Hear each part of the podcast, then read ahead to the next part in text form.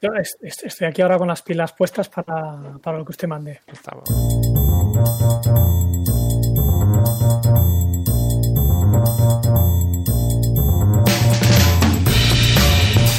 Bueno, bienvenidos a Stories, un eh, programa que cada 24 horas cambia de temática, así como también lo hacen los eh, Stories de Instagram. Quien nos habla ah, desde el estudio 1 de Radio Castellar, pues eh, yo mismo, como siempre, Carlos Lecegui.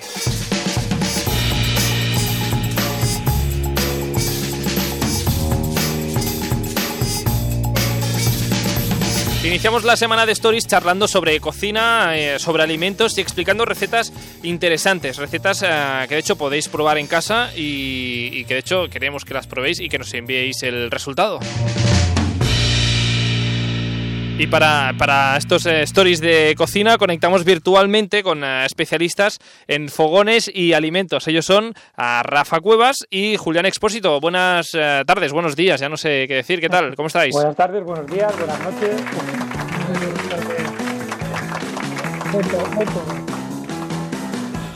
Buen, buen, todo, exacto. Ah, es que claro, como esto también se sube a Spotify, cada uno lo escucha cuando quiere. Ahí está. Ahí está, y como nos escucha todo el mundo, pues para todo el mundo. Para todo el mundo, de, de, Castellar al mundo. En fin, ¿qué tal? ¿Cómo, cómo va? ¿Cómo va la semana a Rafa, de Rafa Comiendo Sano? Lo podéis encontrar en Instagram. ¿Cómo, ¿Cómo van los followers? ¿Se están portando bien? Yo creo que sí que se están portando bien, pero mira, más que los followers, la verdad es que tenía muchísimas gracias de volver otra vez a estar aquí con vosotros, o sea que, genial.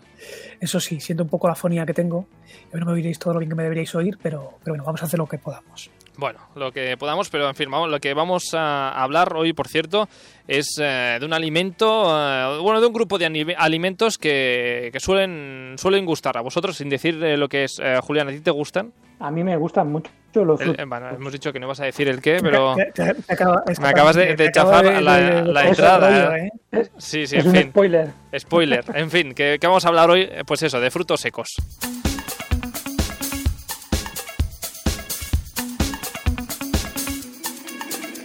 Y es que ah, los frutos secos son eh, tan queridos también como odiados, porque hay gente que, no le gustan, pero te gusten o no, están y han estado siempre en nuestras vidas. ¿Quién, eh, por ejemplo, no se ha zampado una bolsa de pipas entre amigos en la plaza cuando eres adolescente? ¿O a quién eh, no le pone un mix de frutos secos a, la ensalada cuando está de dieta, así para, como para mejorarla? En fin, o, por ejemplo, ¿quién no se ha pasado la leche de almendras? Que últimamente todo el mundo deja de beber leche de vaca para beber leche de almendras. Y por eso hoy hablamos de eso, de los frutos secos. A, Julián, que he dicho que le gustan, pero ¿cuál es tu favorito? Tengo varios favoritos, Carlos. Eh, pero podría decirte que mis preferidos son la almendra, ¿Sí? los pistachos y el anacardo. Y luego un infiltrado, que supongo que hablaremos después, que es el maíz tostado. Bueno, esto estado, que luego hablaremos, que no sé, en, las bolsas de frutos secos está ahí, aunque bueno, ya, ya lo hemos... el de los kikos. Los kikos, los kikos. De todas formas has dicho anarcardo, a... Almendra. Almendra. También comparte, Rafa, tú el gusto de estos frutos o te hay alguno, algún otro que prefieres. Mira, el pistacho lo puedo aceptar, las almendras, a ver, decir, me gustan todos los frutos secos, pero si tengo que elegir mi favorito serían las avellanas y las nueces pecanas. Para mí esos son el top de, los frutos secos. Hombre, es que las, las, pecanas es otro nivel. Pero vamos, impresionante. No, bueno, pasa que almendras así como a, a, puñados tampoco comes, ¿o sí? Eso sería Julián, ¿no? ¿Quién? ¿Te refieres a mí o Avellanas, avellanas, digo. Avellanas, hombre, yo lo que suelo hacer con las avellanas es directamente triturarlas y hacerme yo la crema de avellanas, que luego la aprovecho, pues a lo mejor para comer con yogur, con un poquito de fruta y parece que está muy bien. O sea, no te comes las avellanas, como dices tú, a puñados, pero sin embargo sí que, comes avellanas, ¿no? En crema. ¿Y el, más odiado para ti, Julián? ¿Cuál es el que apartas de, los, de las mezclas? Mira, te voy a decir los que aparto, pero bueno, como también tiene su misterio, pero de las mezclas aparto los garbanzos, y aparto las pasas y aparto las, las habas. Todo lo que no es fruto seco, en realidad. Bueno, casi todo lo que no es fruto seco. Ah. Eh, Rafa, en tu caso, ¿tienes algún odiado que no te lo sueles comer? ¿Algún fruto seco que dices, me, me lo aparto? No, yo haría como Julián. Directamente los garbanzos, las habas, suelo quitarlas. Y eso sí, las pasas me gustan mucho porque ese toque de dulce salado al final eh, está muy bien. ¿eh? Claro, claro que sí. Es que Julián eres un aburrido, todo salado allí en medio de, ese mix. es que a mí me gusta el crunch. El bueno, pues más crunch que un garbanzo, también tengo que decirte. No, el, garbanzo, perdona Carlos, no es crunch, es catapún fuera muela. hasta, luego la, muela cuando te comes el, cuando pilles el garbanzo. En fin, que como decía, ya hablamos de frutos eh, secos eh, y, va a empezar, digamos, la, charla. Julián, que a ver, ¿qué nos tienes que explicar de, los frutos de los frutos secos? ¿Por dónde quieres empezar? Ponte pues, las gafas. ya, ya te he mencionado mis frutos secos preferidos y por ejemplo, la almendra me gusta mucho eh, tostada, ¿vale? Tostada con un poquito de sal está muy rica. Más que frita, ¿eh? Hmm. ¿eh? Y luego también de la almendra, cuando la puedes coger en julio más o menos, que la puedes coger verde, si tienes la, oportunidad o la suerte de poderla coger de un árbol, está todavía verde, eh, también está muy buena. No, no, está todavía madura, le tienes que quitar la piel, una piel blanca que tiene y está muy rica también. Hmm. De todas formas, tú tienes aquí preparadas como algunas curiosidades de frutos secos. Que, que, no sé, creo que quieres hablar del anacardo y eh, del eh, cacahuete, ¿era? No sé exactamente cuál eran tus eh, curiosidades del día de hoy de frutos secos. el, cacahuete, para sorpresa de, muchos, incluso para mí, porque he vivido engañado toda la vida, el cacahuete es un infiltrado que se ha metido ahí en la bolsa y también ha sido una sorpresa encontrarme con el maíz, el maíz tostado, que es más bien un cereal. Entonces ahí tendríamos eh, dos grandes infiltrados, que son los cacahuetes, no son fruto seco. Hemos dicho que es una, legumbre. Ahí está. Y luego está el maíz tostado, que en este caso el maíz tostado es un cereal. Es un cereal. Fíjate tú, y, fíjate dentro de lo que es la educación, porque claro, esto es una cosa que hemos aprendido de forma conductual, ¿no? Tú vas al supermercado y te pones los frutos secos, pues tú aprendes que eso es fruto seco, porque el cacahuete está, pues, con las pipas. Hmm. Y resulta que no, que tendría que estar con los garbanzos, ¿no? De hecho, ahora, no sé si, me equivoco, pero cuando vas a un eh, restaurante y te ponen los alérgenos, normalmente el cacahuete lo utilizan como para decir, ojo, que esto lleva frutos secos. Hmm, Hace que sí, Rafa, con la cabeza. Sí, sí, tal cual. Espero que esto lo expliques a tus alumnos cuando hagas eh, clase de eh, de verduras. De nutrición y de alimentación, que hablamos de las grasas saludables y de las grasas que no son saludables, desde luego que los frutos secos siempre están ahí en el top. Mm, esta del cacahuete es la pregunta trampa, ¿no? Total, es la pregunta típica de examen para saber quién ha, eh, quién ha prestado atención y quién no ha prestado atención a la lección. de hecho, por eso lo que eh, a mí me ha sorprendido también, eh, Julián, es que tú quieres hablar del anacardo, de algo que yo también desconocía. Hace unas semanas hablábamos del arroz y de... Y, perjudicial que podía ser si no se daba bien o si no tenía una manera de tratarse antes de llegar a, nuestras cocinas. Pues que el anacardo también lo tiene. El anacardo también tiene eh, como curiosidad que, es un alimento que por sí solo no te lo puedes comer, es decir, sería, sería tóxico. Tiene un nivel de toxicidad pues que eh, interfiere más a lo que es la piel y demás, ¿no? Pero entonces lo que cuando tú te comes el anacardo, ya ha sido tratado. Es decir, tú tranquilo, Carlos, que puedes comer anacardos de los que compras en el súper. Vale, es que, no pasa nada. Vale, es que para mí, para mí el anacardo es uno de los mejores frutos secos. Y claro, me dices, no, ojo con el anacardo que, que puede ser venenoso. Y claro, claro, que también vamos a decirlo que tenemos un grupo de WhatsApp aquí los tres y luego saltó Rafa y dijo, no venenoso, es muy venenoso. Entonces ya aquí eh, estuve a punto de ir al armario de, de, los anacardos y tirarlos directamente a la, papelera. Digo, esto me va a matar. No, en este caso no, ¿no? Claro, empezar a poner carteles de radioactividad por todas eh, las bolsas de anacardos. de todas formas, os voy a decir una cosa, que estáis hablando del anacardo, pero yo no sé si vosotros dos, por curiosidad, habéis buscado en Instagram, eh, perdón, en internet la foto de la planta del árbol de anacardo y cómo sale el anacardo. Es muy curiosa. Sí, a mí me recuerda como una especie de, alien o algo así.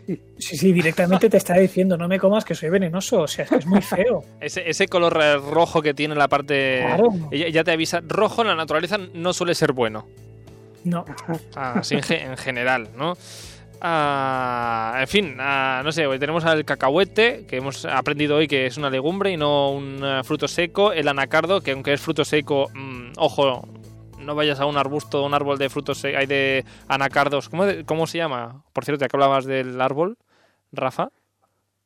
La verdad es que no lo sé, pero vamos, que lo busque ahora mismo y te lo digo, ¿eh? Supongo que sea anacardo directamente, no lo sé, no lo Anacardero. Es, de Brasil.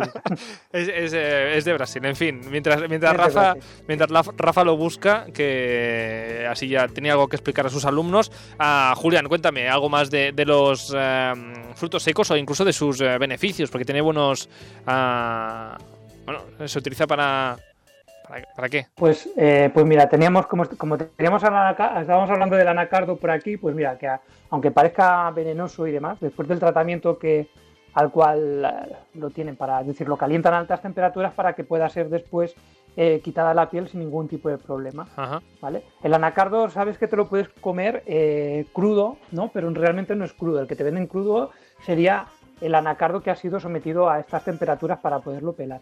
Y luego el que te venden frito tiene, tiene, El que es natural, digamos, el que ha sido simplemente tostado. Ah, vale. Eh, pues y el, frito, y el frito has dicho, y el frito has dicho que es el que luego fríen con sal, etcétera, etcétera. Sí, claro, este es menos saludable, ¿no? Digamos de alguna manera, aunque lo frito está más rico, pero menos saludable. Ah, frito rico, pero menos saludable. Flynn, ¿qué más? Ahí está. Pero bueno, el anacardo está súper bien porque es bueno para los huesos, para el cabello, para la piel, para el sistema inmunitario, para la anemia, el colesterol. Eh, Buenísimo. Es decir, que es un alimento súper completo. Hmm. Igual que los otros frutos secos también. Sí, luego, luego entre otros frutos secos tenemos, por ejemplo, para los huesos, los piñones y las almendras. Sí. Para el tránsito intestinal tenemos las nueces y los pistachos. Vale. Para el colesterol, avellanas, nueces. Eh, para la diabetes, por ejemplo, anacardos también van bien. Eh, piñones, pistachos.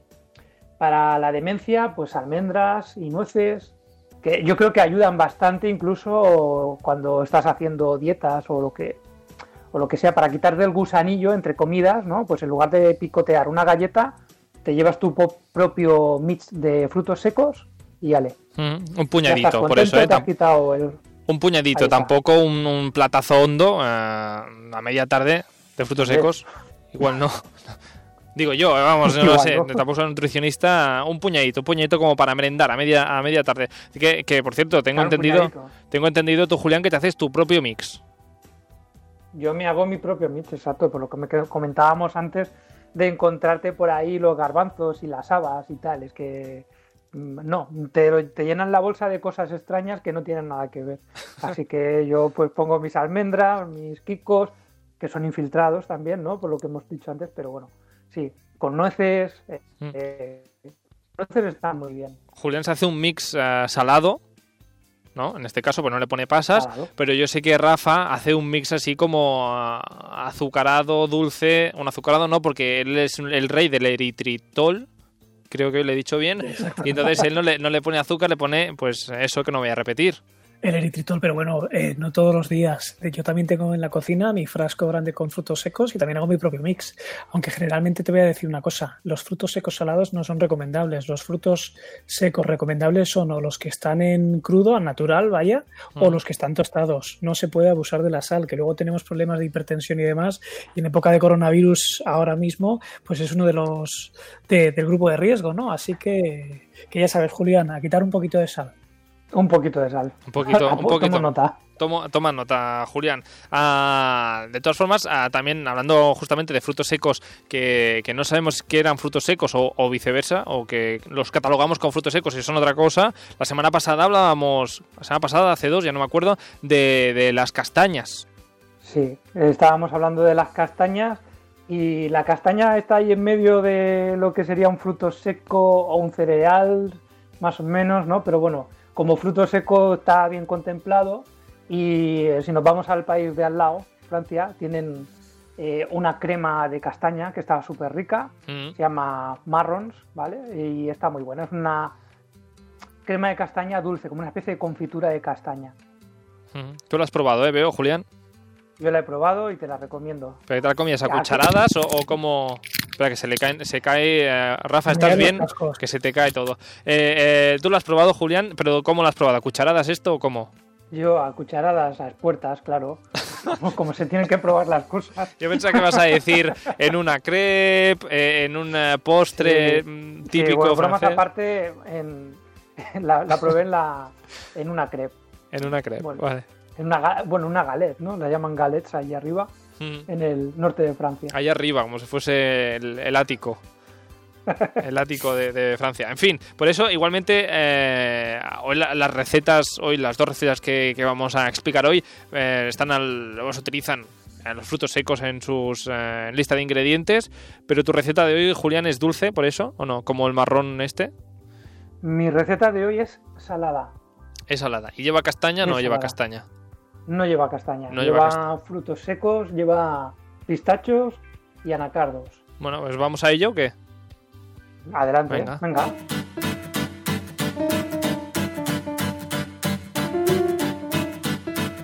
Ya se me ha olvidado los eh, frutos secos que, has dicho. Anacardo, me voy a apuntar. Anacardo. La receta. Sí, sí, sí. Anacardo. Ay, pues ahí voy, mira. Eh, los ingredientes son los siguientes. Media coliflor, ¿vale? Ah, sí. Y, media coliflor. Es el ingrediente principal, ¿vale? Y lo que, le va, lo que le va a dar el toque gracioso son los frutos secos. Unos 20 pistachos, unos 20 y 6 osípicos o maíz tostado, ¿vale? Pistachos, anacardos y, y De todas eh, formas, de todas formas, aquí Rafa, que era ah, fan de las ah, pecanas, también las podría, las podría poner, las eh, nueces pecanas, en este, en este plato. Sí, claro, las nueces pecanas también. También Por supuesto que sí, que las puedes incluir. Este mix de, de pistacho, anacardos y kikos es, bueno, va a gusto. Le echas el mix que, a ti te apetezca. El, de los kikos es porque es gracioso, porque luego te hace crunch en la boca cuando te estás comiendo el, la cucharada. ¿Cómo le gusta a Julián un, un crunch en la boca, eh? Un crunch. en fin, ¿qué hacemos con esta, con esta coliflor y con estos eh, frutos secos?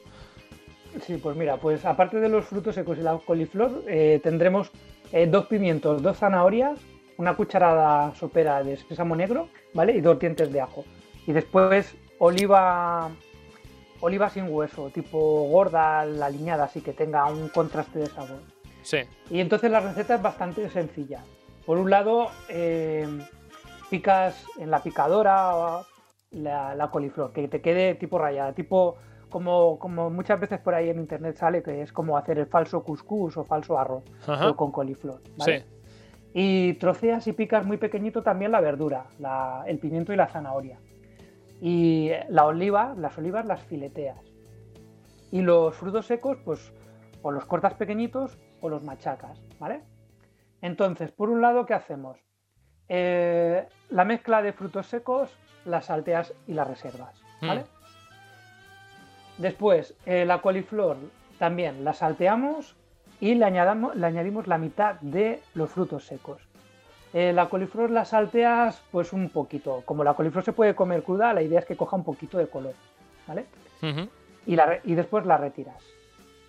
sofríes la verdura ¿vale? El pimiento, la zanahoria, el ajo. Y aquí lo condimentas un poco al gusto. Yo, por ejemplo, le pongo comino en polvo, cúrcuma, pimienta y sal. La cúrcuma evita gases, o sea que es bastante recomendable. El, comino y la cúrcuma. Sí.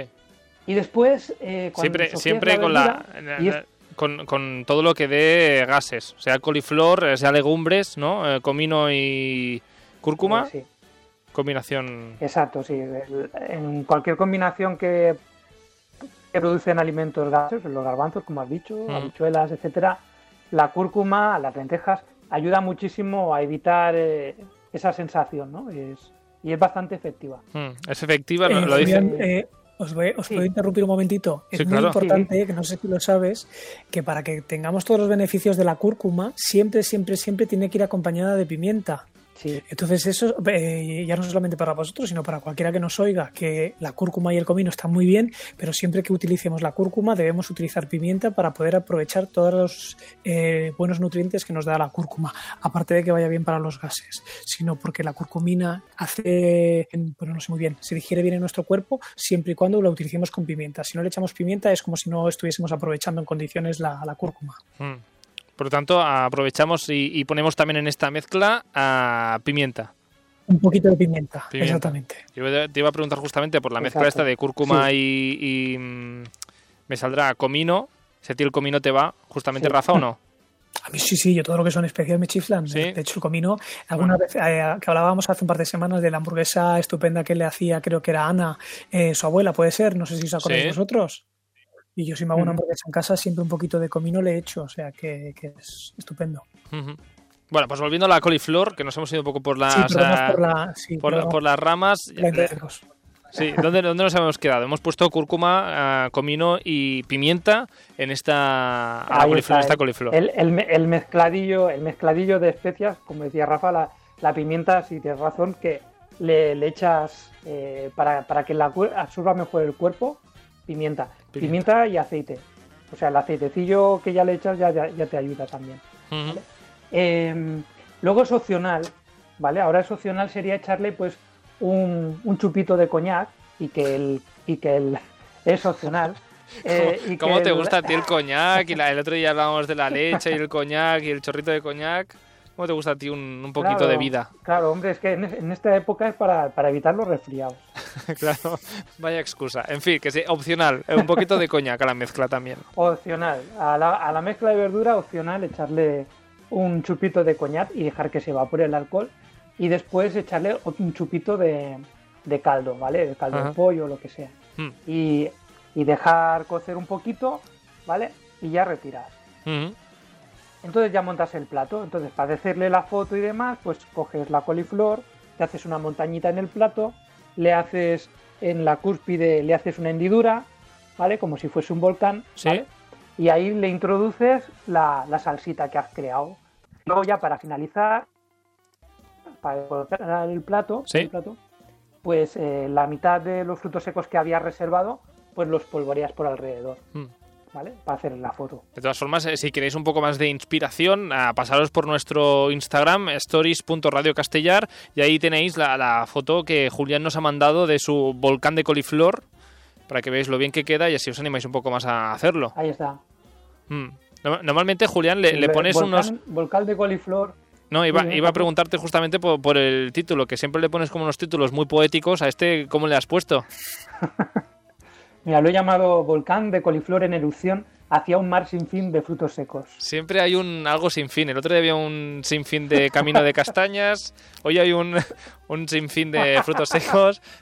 Siempre, siempre hay algo, en fin. Tú, tú, le pones sin fin a cualquier título y ya es taquillero. Ya está. Esto tendría que haberse llamado este programa Story sin fin y sería, vamos, eh, espectacular. Ah, vamos, en fin, eh, resumiendo, que este volcán sin fin de frutos secos, así brevemente, ah, ya lo tendríamos hecho. Ahí está, ya estaría hecho, listo para comer eh, está todo sin mezclar. La idea es que tú cojas un poquito de coliflor, un poquito de verdura, un poquito de frutos secos, te lo metas en la boca y se produzca el crunch. Coliflor, verduras, ah, frutos secos, crunch, esta combinación de frutos secos con coliflor, ah, Rafa, no sé si has probado alguna vez una coliflor con frutos secos. Si utilizas, bueno, pues, primero, eh, dime, dime.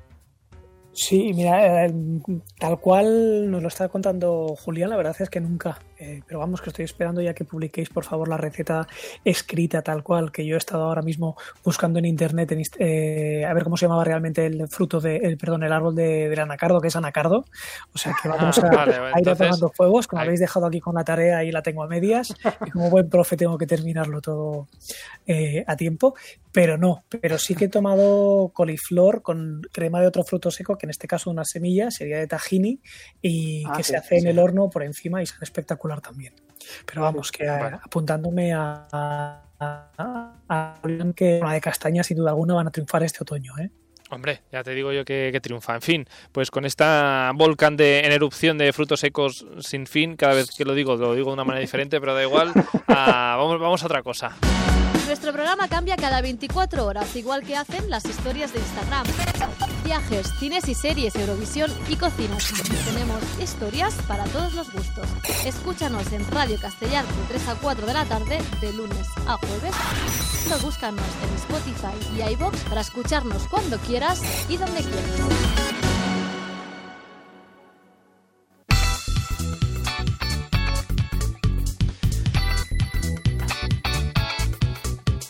Después de hablar de tantos uh, frutos secos, también uh, hay que decir hoy que, también tenemos uh, pues eso, formas diferentes de utilizar esto, este alimento, estos frutos secos, que antes igual nuestras abuelas no las tenían. Igual, por ejemplo, si, a mi abuela le hubiese hablado alguna vez de harina de almendra, no sé si sabría un poco lo que es, o si le hablo de leche de almendra, se pondría las manos a la cabeza de cómo que leche de almendra si eso no tiene ubres.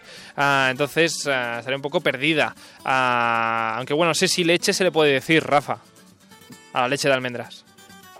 Pues mira, yo creo que, bueno, ha habido un debate bastante grande entre lo que es bebida vegetal y leche de almendras, de avellanas y demás, y creo que al final han aceptado que cualquier sustitutivo eh, que haga referencia a un producto que ya conocemos, sean hamburguesas eh, vegetales que no sean propiamente de carne o las leches en este caso vegetales, se les puede nombrar como leche. O sea que, que, yo creo que sí, que vamos a poder decir que estamos tomando un vaso de leche de almendra, un vaso de leche de avellana, de nuez, o incluso tan de moda que están ahora también lo de los cereales tipo avena o, o arroz. De todas formas, eh, en los, eh, teta, en los supermercados, vamos, sale bebida vegetal ahora mismo. Pocas marcas ponen leche. Por, sí, sí. Yo creo que era por todos los problemas que había a nivel nomenclatura, pero no recuerdo ahora quién fue, que hace muy poquito, uh -huh. 15 días, a lo mejor, tres semanas como mucho, eh, está aceptado. O sea que, que, se puede decir perfectamente, no pasaría nada. No pasaría nada, pues nada. Por eso, igualmente, tema leche. Eh, leches, ahora mismo en el, en el, mercado podemos encontrar leches de almendras. A ver si me dejo alguna, me lo decís. Leches de, de nueces, de, de soja, uh, de arroz. De, de avellana, de, ave... de, avena, de quinoa. De avena, de quinoa. Eh... Aparte, partes de estas leches vienen de, de, frutos secos, que es el tema del que hablamos hoy, pero de todas formas, eh, Rafa, uh, mejor que la leche de vaca es, estas leches que vienen de frutos secos, peores, ¿cómo Mira, va mejor, esto? Mejor que la leche de vaca es la leche de vaca. Eh, tal cual. No se debería sustituir. Sí que hay mucha gente que lo que nos está diciendo es que los seres humanos o los animales en general, los mamíferos, dejan de tomar leche eh, una vez que dejan de ser cachorros, de ser bebés, etcétera, etcétera. Y sin embargo nosotros la seguimos tomando durante nuestra edad adulta. ¿no? Eh, hay mucha gente que está en contra de, de, las bebidas de leche de vaca precisamente porque dicen que nuestro cuerpo no está acostumbrado o no, no está preparado para poder digerirlo, pero realmente Yeah. Animales adultos no la tomen, todo lo que nos va a ofrecer la leche animal, por mucho que nosotros queramos, no nos la va a ofrecer ninguna leche vegetal, eh, que ya sea por parte de fruto seco o por parte de cereal. Con lo cual, si nos gusta la leche de vaca, seguimos consumiendo leche de vaca. Y ahí ya depende de nuestras características, pues puede ser con lactosa, sin lactosa, entera, semidesnatada o desnatada. O sea que eso que quede clarísimo, porque el, la cantidad de proteínas, la cantidad de grasas buenas que nos va a aportar la leche animal, ya sea de vaca o incluso de, de oveja mm. o de cabra, ¿no? que, también se, que también se toman, nada tiene que ver con, con, las leches vegetales, a no ser que sea la de soja. La leche de soja o bebida vegetal de soja es la única que se aproxima a nivel de macronutrientes a la leche de un animal. De todas formas, también uh, cada cuerpo es un mundo y, y, hay quien no le sienta bien estas uh, leches de vaca y por eso se ha pasado a las leches de almendra. Eh, ahí te doy toda la razón. Es decir, si obviamente te sienta mal la leche de vaca, no la tomes. Pero sí que es verdad que hay mucha gente que se está pasando al tema vegetal por el hecho de que uy, menos animal, más vegetal va a ser mucho mejor para mi salud y en este caso no lo es. Además, tenemos que pensar también que como ahora está de moda, todas las grandes empresas lo que están haciendo es aprovechar el boom de las bebidas vegetales, pero simplemente basta con que cojamos cualquiera de los bricks de leche animal y de leche vegetal y comparemos la etiquetita donde vienen tanto los azúcares, hidratos de carbono, proteínas, grasas y demás y es que vamos a ver que no tienen nada que ver. Es mucho más completa la leche animal que no la leche vegetal. Otra cosa es que sea más o menos fácil de digerir. Exactamente, eso ya, eso es el estómago de cada uno y ahí no me, no me puedo meter. Mm. Mira, yo te voy a decir a nivel personal, eh, yo pruebo de todo. En esta vida siempre hay que probar. ¿Todo, y, todo? Y luego decides si te gusta, casi, casi. Eh, pero vamos a dejar ese tema aparte. Y, y, y lo que te iba a decir, yo he probado la leche de nuez y me sienta fatal, me pongo malísimo. La leche de almendra me sienta también muy mal al estómago. Sin embargo, tomo los frutos secos y sin ningún tipo de problema. Y puedo tomar leche de vaca y no, y no, no la dijeron mal, la tolero perfectamente. Entonces no lo sé. No sé qué tal vosotros, Aquí, Julián. Eso iba a preguntar leche... yo, Julián, tú, la, la, el tema de leches, ¿tú te has yo... pasado, este, este grupo que se ha pasado a las leches vegetales? Sí, yo la verdad es que me he pasado un poquito, sí, a las leches vegetales. Eh, hace un tiempo dejé de tomar leche de vaca y empecé a probar las de soja, almendra Y ahora habitualmente la que tomo es la de avena. Pero bueno, en general las que he probado me gustan. La de avena es la que tomo más a gusto porque es la que noto que es menos dulce. Eh, porque en general son bastante dulces las, las leches eh, vegetales, que es lo que me desagrada. Entonces la de avena es la que un poquito me entra, o sea, la que me entra mejor.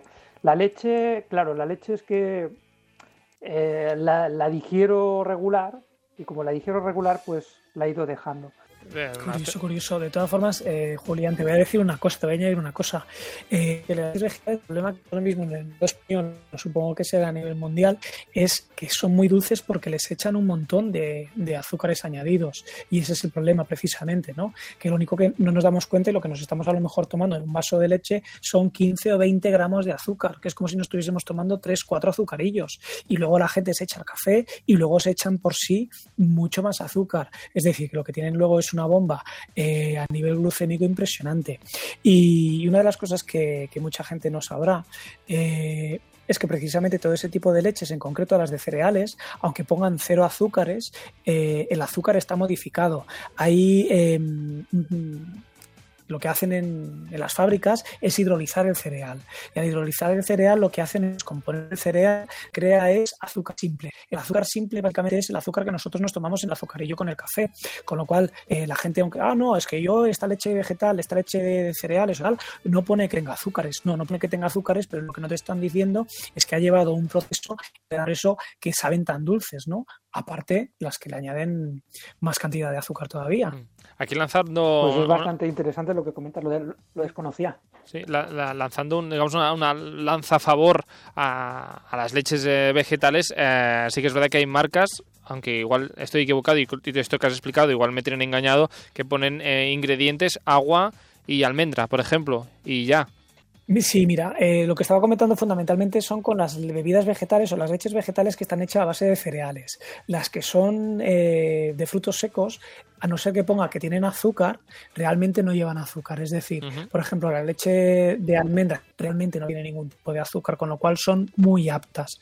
¿Cuál es el problema? Lo que os decía, ¿no? Que si lo comparamos con los nutrientes que a lo mejor puede tener leche de, vaca, pues imagínate, eh, la leche semidesnatada o por decirlo de alguna forma, que no es ni la que engorda mucho ni la que está a dieta, pues tiene 3 gramos de proteína. Y sin embargo, una leche eh, de almendra, la cantidad que realmente tiene de proteína es un 0,5. Entonces, todo depende de, pues obviamente de lo que tú quieras tener, ¿no? Si quieres cumplir todos tus macros o no al día. Pero cada uno es libre y lo importante sobre todo saber es eso, ¿no? que muchas veces nos engañan con las etiquetas de, los, de las bebidas que estamos tomando y que tenemos que tener conciencia sobre todo de intentar evitar cuántas bebidas sean ya leches, eh, refrescos o demás que tengan una cantidad de azúcares elevados, ¿no? sobre todo por salud. Bueno, el tema de leches realmente da para, para, todo un programa que de hecho podríamos hablar un día de, la leche como ingrediente principal de, del programa, pero ah, cambiando totalmente de tercio y hablando ah, de otra, de otra manera de utilizar los frutos secos, es el hecho de utilizarlo en postres, bueno, no sé si en postres, pero al menos como harina. La harina de almendra está bastante pues, al orden del día cada vez se utiliza más, pero no sé si Rafa se puede sustituir a, a la harina, a la harina tradicional, a la de trigo, digamos, en todo. Más o, más o menos podría sustituirla, es decir, sí que es verdad que la textura no va a quedar absolutamente la misma porque la harina de trigo, de cereal, eh, es mucho más polvo que lo que puede ser, por ejemplo, la harina de almendra, ¿no? Pero, por ejemplo, ahora que está tan de moda la dieta keto, que es la que es baja en carbohidratos, lo bueno de los frutos secos es que a nivel carbohidratos apenas te aportan ninguno, con lo cual las dietas keto, siempre que van a hacer algún tipo de postre, en vez de utilizar harina de trigo, harina de espelta o harina de, de avena, lo que van a utilizar es harina de frutos secos y en este caso la más eh, frecuente y la más fácil de encontrar es la harina de almendra.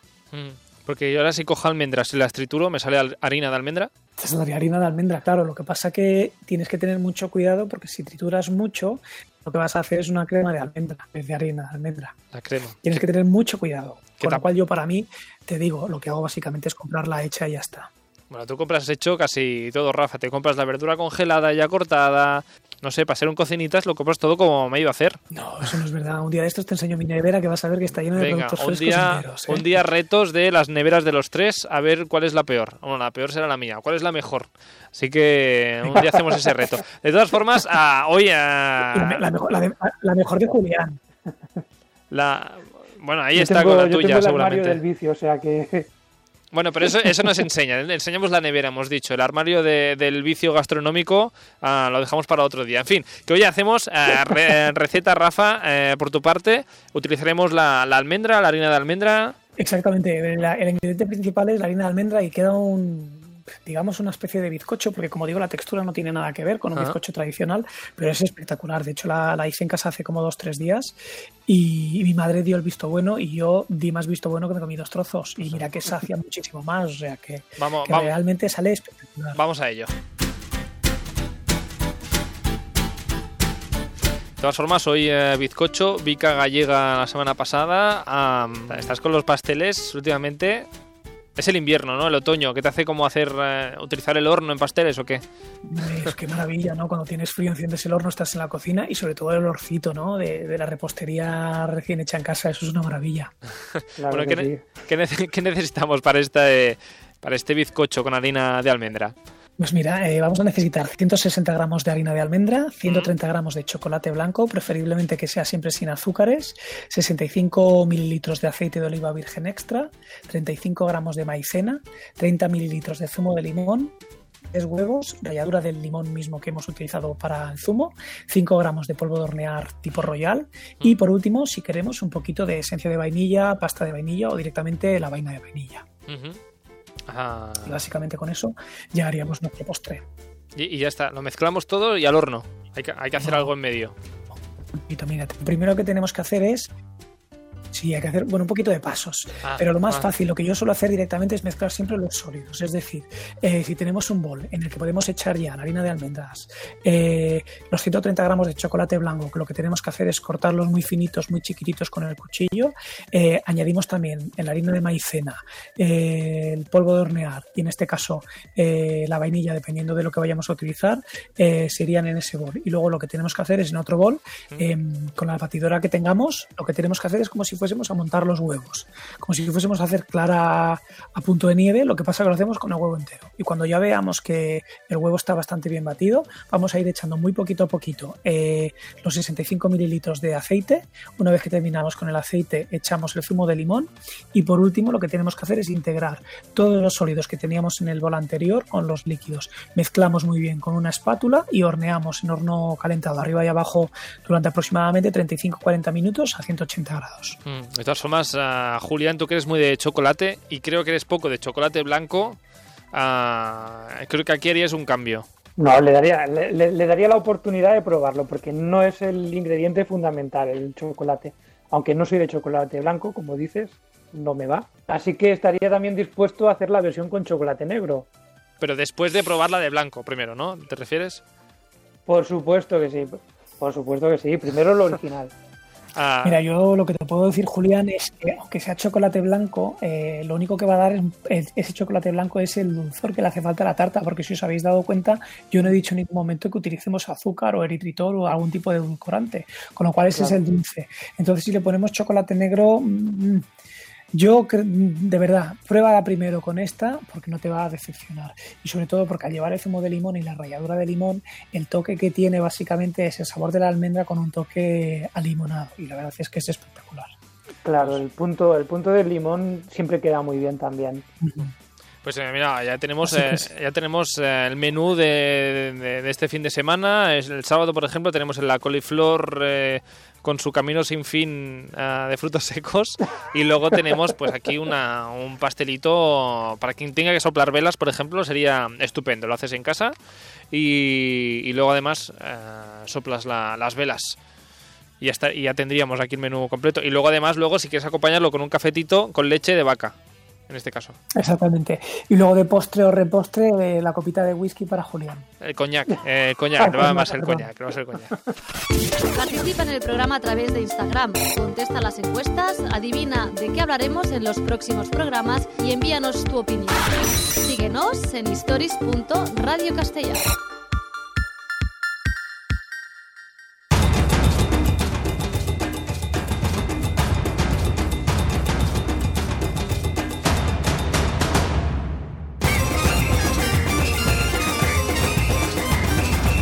ya, ya sabiendo todo lo que hay que saber sobre frutos secos y cómo utilizarlos, bueno, todo igual no, pero bueno, hemos aprendido mucho y, la verdad es que todo muy interesante. La verdad es que siempre por eso nos queda algo por aprender en esta vida, pero vamos, que saltamos a otro tema y en este caso hoy eh, charlamos sobre eh, los platos estrella.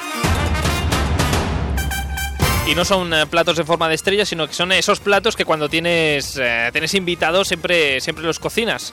Ya sea porque gusta a todo el mundo o, porque, eh, no sé, quieres quedar bien con alguien. Eso ya cada uno lo hace, hace la comida pues porque por su razón. Ah, pero la cosa es que todos te piden la receta de ese plato, incluso te piden que la, repita, la repitas una y otra vez. en este caso, Julián, ¿tú tienes algún plato estrella que la gente siempre te pide cuando hay reuniones?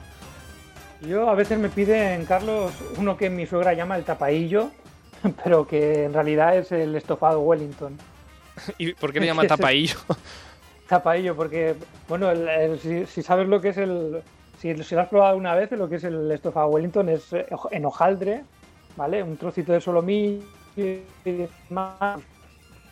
y va tapado, o sea, dentro del, hojaldre va el solomillo y al horno.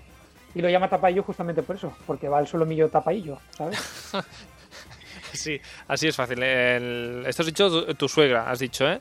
Que, que, por lo que veo no se inspira tanto en los nombres como tú. Aquí. Lo haces más resumido. Más resumido, más resumido. En tu caso, Rafa, ¿tienes algún plato estrella o en tu caso tienes muchos? Tengo varios. En concreto, uno sé que a ti te gusta mucho, que es el potaje de calabaza y garbanzos al curry con espinacas, eh, que lo he hecho muchas, muchas veces y es uno de los platos que siempre he hecho que más triunfan. Y otro de los que más triunfan, que además es muy fácil de hacer, es un pollo estilo indio, que es impresionante. Eh, con curry, supongo, eh, por lo, de indio. Eh, sí, sí, sí, va con, especias, con leche de coco y el pollo. Y la verdad es que, es una receta que, me dio una conocida india cuando vivía en Inglaterra, o sea que, receta puramente india y la verdad es que es alucinante el sabor que tiene. Eso tienes que explicar un día la receta así con calma. Eso ya, si eso otro día, un día podemos hablar del curry, de la comida india. Y aquí ya tenemos otro tema. en fin. Nosotros hemos preguntado por, por, Instagram y nos han llegado muchos platos estrella de, nuestros eh, seguidores. Hay platos que ya con el nombre ya son platos estrella. De hecho, por ejemplo, comer eh, real fooding nos dicen carrilleras al Ribera del Duero. Esto ya, o sea, solo con el nombre, por supuesto que tiene que ser un plato, un plato estrella. A Jaume Clapés, también un banana bread, que, que claro, todo lo que sea postre, ¿no? También eh, siempre, siempre triunfa. Iris nos dice que su plato estrella es... Eh, de hecho, dice que chulea siempre de canalones de confit de pato y foie. Que claro, con estas dos combinaciones es imposible que, no triunfe unos canalones así, ¿no? ¿Cómo lo veis? Pues eh, muy bien. Yo, yo lo que propongo es que nos inviten para poderlo probar, claro que sí. Mm. Lo, que a mí no me encaja mucho es este plato de Iris, porque Iris yo sé que eh, odia bastante el queso. Entonces ya aquí unos canalones sin queso. Rafa. A lo mejor Iris, eh, yo tengo muchos amigos que odian el queso y al final es lo típico. No, yo odio el queso, pero el queso que se le pone a la pasta me gusta. Porque seguro que Iris es de las mismas, ¿eh? O sea, ya, ya veré. no sé, no sé. no sé yo si esta Iris, que Julián y yo la conocemos, no, no tengo claro de que soporte demasiado el queso, ni, ni vamos, ni olerlo. Pero bueno, ya, ya llámanos un día Iris y que nos explique cómo hace estos canadones de confit de pato. La pasta, por eso, eh, es uno de los grandes triunfos de, nuestros seguidores, porque ah, de hecho Esmeralda nos dice que la lasaña, en su casa su lasaña triunfa, y también Jandritu nos dice que, la, que por su lasaña por su lasaña matan. También es decir que la pasta ah, mueve un poco el mundo, también tengo que deciros. En cuanto a platos estrella se refiere. ¿eh? Ah, también tenemos, por otra parte, Sandra Flores, que el pollo al ajillo, dice eh, Sandra Flores, que por cierto en Stories de Cine la podéis escuchar en este programa, en la sección de cine. El pollo al ajillo, que dice que le sale eh, brutalmente bien. Y luego también Soy Spain, que habla de, también de pasta, de sus canalones de carne y atún que lo que no tengo claro es si son de carne y atún a la vez o si son dos canalones diferentes, que unos son de carne y otros son de atún. Esto ya voy, voy un poco perdido, porque carne y atún, Julián, ¿tú cómo lo vendrías? Lo verías, unos canalones de carne y atún.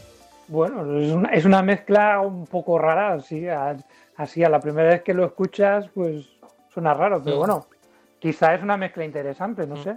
Y luego, eh, casi ca- para, para nombrar también algunos eh, oyentes más que nos han escrito, Albacetrix, que dice que está muy orgulloso del humus, ah, que le sale muy bien.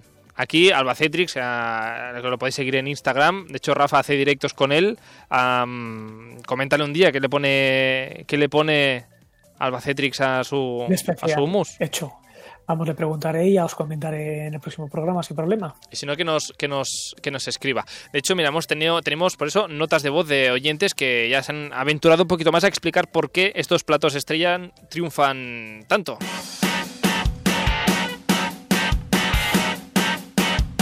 Y como decíamos, una de las cosas que siempre triunfan son los postres, ¿no? Quien lleva postre normalmente, no sé si estamos de acuerdo aquí, Julián, los postres normalmente ya triunfan de por sí. Pues los postres, sí, Sí. un triunfo. De hecho, podríamos, en lugar de comer, directamente pasar al postre. Esto, más de uno estaría súper de acuerdo a, a, este, a esta comida que se empieza por el postre y se acaba por el postre. Siempre postre, de segundo, de primero y de todo. Y, y si además, eh, como invitado, te viene Javi con su tiramisú, que parece ser, que ya nos dice eh, Javi Herbo eh, de Instagram, nos explica que está muy orgulloso de su tiramisú y nos explica un poquito por qué. es el tiramisú. Cada vez que voy a algún sitio me piden, oye Javi, ¿puedes traer el tiramisú? Por supuesto, me encanta hacerlo además. Lo hago muy suave y con unos bizcochos tipo soletilla, pero normalmente se hacen con el tipo soletilla duro y yo lo hago con el tipo soletilla eh, blandito. El café no es muy fuerte y la verdad que, que suele gustar bastante por eso mismo, porque es bastante, bastante suave. Dejo bastante rato en la nevera, si puede ser un di- de un día para otro, el, el tiramisú y la consistencia que tiene es espectacular. Y bueno, no lo baño con amaretto y creo que es el toque para que sea suave y para que a los que les gusta el tiramisú guste y a los que no les guste mucho el café siga, siga triunfando. Bueno, a tiramisú, Rafa, ¿lo sueles pedir normalmente en un tiramisú? Eh, no es que sea mi postre, mi postre favorito. Eh, si tengo tarta de queso, voy a ir a por tarta de queso. Eso sí te digo que Javier me acaba de romper el corazón porque a mí precisamente me gusta el tiramisú que sabe a café. y el suyo es tan flojito, tan flojito. eh, eh, que yo creo que mejor le pido que me haga una tarta de queso, que creo que también se le da bien. Que, bueno, porque eres un tío educado. Si no, si fueses otra persona, igual se lo escupirías y dirías, esto no sabe a café. Y. Posiblemente, posiblemente. Esto no es tiramisú, ¿no? Bueno, en fin, eh, seguramente yo ah, tengo que decir que yo estaría más a favor de este tiramisú que tú. Yo, fan de que el, el tiramisú no sepa a, a café, eh, que parece que te están tirando una, una cafetera por encima. Tú, Julián, ¿el tiramisú te gusta que sepa a café? ¿O más, más suavecito? Mm, Pues no te sabría, no, no te sabría decir. Me gusta que sepa café, pero que no sea el sabor principal. Es decir, que no te estés tomando un café. O sea, Mm. que, que si es suave, claro, también lo preferiría un poquito con el toque que se note que lleva café. Bueno, pasando ya de, de postres, eh, Oscar nos ha enviado una nota de voz explicando eh, que su plato estrella es un plato de estos de, de toda la vida, el, el pisto. ¿Qué dirás? ¿Tú qué, secreto tendrá Oscar con, con el pisto que dice que es su plato estrella? Pues vamos a escucharlo. El plato estrella es el pisto y bueno, pues no es un pisto muy normal. Quizá es por las influencias que tengo de, de una abuela murciana que tenía y de otra de Cuenca. Entonces cada una hacía el pisto a su manera porque es un plato a nivel nacional y bueno, y cada uno en cada región se hace de una manera. Así que nada, yo a mi pisto le echo el calabacín, le echo pimiento verde y pimiento rojo, le echo atún, que es lo que se queda muy, la gente muy alucinada. Y, y nada, y luego encima un huevo, lo suelo batir y lo echo encima. Ah, él dice que la gente le sorprende lo del atún. A mí lo que me sorprende, no sé a vosotros, lo del huevo batido por encima. Totalmente. O sea, Totalmente. huevo duro, ponerte un huevo frito con el pisto, pero huevo batido por encima. Es curioso, ¿eh? Sí, Mm. sí. Yo realmente, si estuviese en directo ahora, le preguntaría directamente si lo que hace es echarlo tipo eh, pasta carbonara, que es echar huevo batido y que con el calor de la pasta acaba cocinándose. Si lo haría con, con, con, to- con toda la salsa muy calentita para que se cuaje el huevo. La verdad es que no lo sé. Mm, Tenemos que, que preguntar a, a Oscar a ver exactamente cómo, cómo pone el huevo, pero claro, es que es su plato estrella. Tampoco puede decir todos los secretos, Rafa. De, de su plato estrella. Es que te lo quieres saber todo, tú también. Eh, De todas formas, Julián, todo lo que lleva huevo triunfa seguro.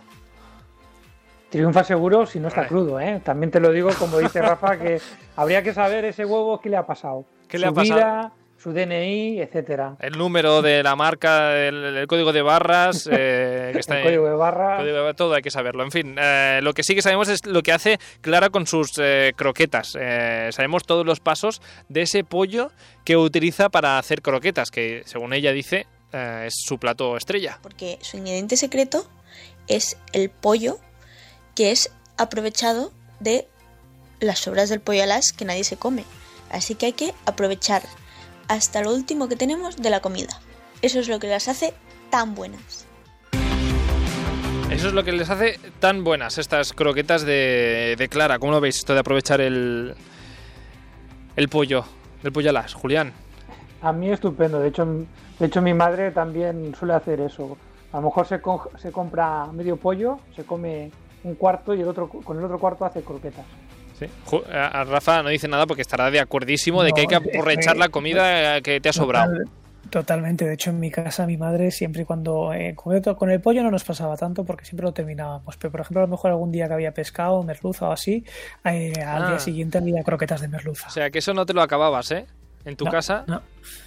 Pues, eh, Prefiero, pues- prefiero, prefiero otros pescados. pero ¿eh? a ver, que momento, Rafa, tú, tú vienes de, de Galicia, tú te has, criado, te has criado en Galicia y me estás diciendo que en Galicia dejabas el pescado. No, he dicho la merluza. A mí me chifla el bacalao, me gusta el rodaballo, la lobina. Pero la merluza hay veces que.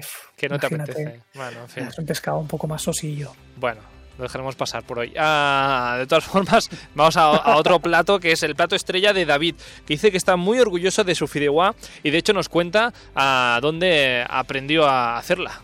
Pues me enseñó a hacer fideuá mi tía abuela de Valencia, que las hace buenísimas. También una amiga del trabajo me enseñó un secretito que le da condimentación y la hace más sabrosita. Entonces, pues he ido cogiendo de mi tía abuela, de mi amiga, cositas que me gustan a mí. Poco a poco, pues la verdad me, has- me ha quedado una fideuá buenísima, buenísima. La gente se pega por probarla. A mí lo que me hace gracia es que todo el mundo dice que tiene un secreto, pero no lo acaba de contar. Entonces, ¿y terminar de creerme o, qué- o no? Porque, claro, tanto secreto, tanto secreto. En la cocina se tiene que compartir todo. Mira, yo te voy a decir una cosa. Yo juraría, me puedo equivocar, nos lo dirá ahora Carlos. Este David es el David que la semana pasada tuvo cuatro fallos en la cocina. Es el David que tenía tantas eh, pifias en la, en la cocina, exacto. Entonces, claro, aquí que nos creemos y que no. Es decir, Y- y- David que por cierto, David que por cierto ¿eh? desde la semana pasada me ha enviado más pifias que no he puesto. Pues si las quería poner en otro programa, pero he dicho, hombre, David, ah, igual no, no te pases, que, que igual nadie va a ir más a comer a tu casa, como solo expliques pifias. Pero nos ha explicado Bueno, esto. ¿Pero hay alguna pifia con la fideuá o no? Segu- se- Seguro, seguro que la hay. Aquí desde de- de- seguro que la hay. David, envíanoslas. Hay una, una pifia con la fideuá. Tú entonces, Rafa, que no te fías de David o qué? Eh, no, la verdad es que no. Eh, sí que es verdad que no, nunca nos ha invitado a comer, ¿no? Pero No. imagínate, si tú llamas a un programa de radio, grabas eh, audios para decir que tienes cuatro pifias en la cocina, porque por ejemplo yo quedé ahí en la duda que no os acabe de contar ninguna de mis pifias, pero es que el pobre muchacho os ha contado cuatro. De hecho, mira, desde, desde aquí, mira, vamos a pedirle una cosa a David. De hecho, no a David, a uno de, de sus amigos o sus amigas que hayan probado esa fideuá. Y que nos envíen una nota de voz a ver si realmente esa fideuá está tan buena y si saben el secreto o no, que nos lo expliquen, así de primera mano. Porque aquí, de hecho, David es de Mallorca y mucho no nos podemos mover ahora para ir hasta Mallorca para Claro. probar esa fideuá. Por lo tanto, aquí, abajo está la música. David, envíanos una, una nota de voz de tus amigos opinando sobre esa fideuá. Por favor. Acepto el reto, totalmente. Sí, sí. Ya está. Ah, bueno, vamos, a, otro, otro plato que de hecho a Gemma, en este caso, que habla de su fricandó, porque hay ah, platos, no sé, que ya con el nombre, pues eso, que ya son, ya son ah, estrellas, solo con el nombre, y el fricandó normalmente ah, triunfa. Pero, ¿cuál es el secreto, el secreto de, de este plato que Gemma des de Barcelona doncs, ens diu ah, quin és el seu secret? Doncs jo crec que el secret del meu fricandó, bueno, com tots els plats ben elaborats, és qüestió de temps, no? No tenir pressa. Sempre, sempre, sempre fer-ho mínim un dia abans perquè aquests plats sempre queden bé, molt millor d'un dia per l'altre. Un bon caldo i una bona picada. I poc a poc, poc a poc i sense pressa. poc a poc y sense presa Rafa diciendo que sí con la cabeza. Y te toda, y te toda la raó, claro que sí. Siempre las recetas hay que hacerlas cuanto más tiempo, sobre todo para que todos los todos los, los distintos sabores se unifiquen, porque si no, es decir, es lo mismo que un buen cocido y una buena salsa, que cuando mejor está es al día siguiente, no el mismo día que la acabas de cocinar, con lo cual le doy toda la razón a ella. Ujú. Ah, Julián, ¿tú eres de estos que cocina, ah, por ejemplo, un fricandó o un estofado ya pensando que va a ser para aquí dos días o para el día No lo, suelo, no lo suelo hacer, pero, pero es, es lo que dice Rafa. Eh, este tipo de guisos están más buenos después, porque cuando se ha enfriado se produce un efecto químico que no se, no se- se explica. Que los químicos sabrán cómo se llama. Que, sí, los, los- los químicos, exacto, los químicos mm, que llamen al programa y nos lo expliquen. Eh, que, se produce una mejora del plato muy considerable. Mm.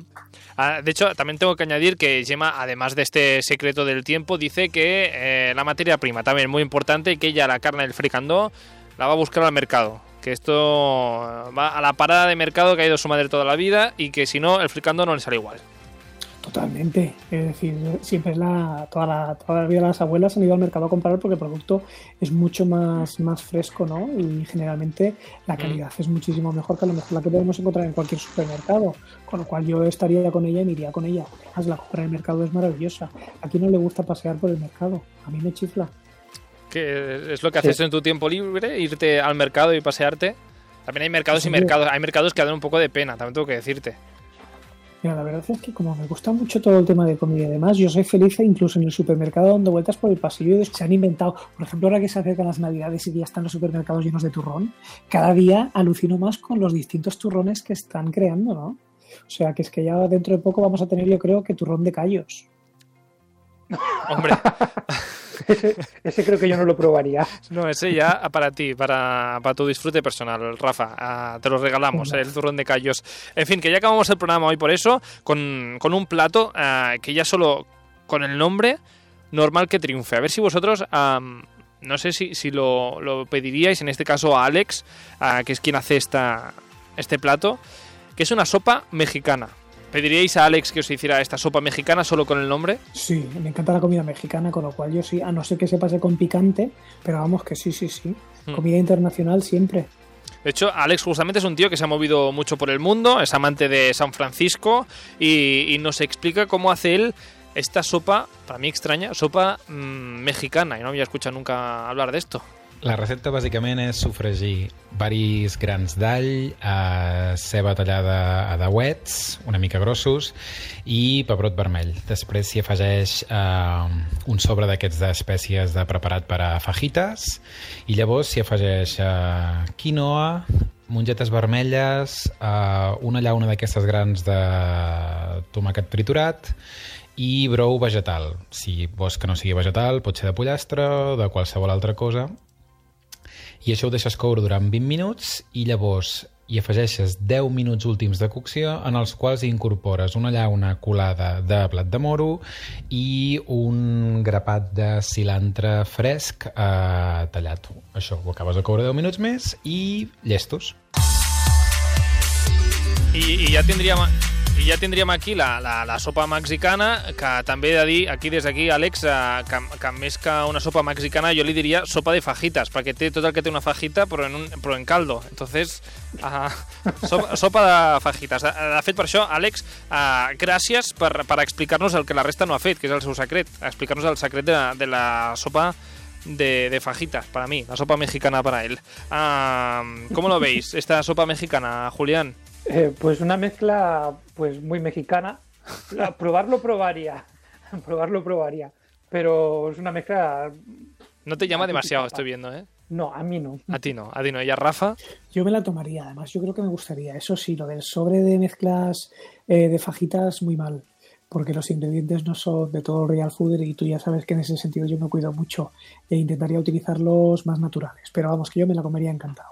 Bueno, pues nada, con esta, con esta sopa mexicana, de todas formas, es el plato estrella de, de Alex. Eh, supongo que estará, estará rico, o eso esperamos. Ya probaremos a ver si esta sopa mexicana podemos probar ah, algún día. Y con esto casi casi eh, acabamos con, con esta sopa mexicana.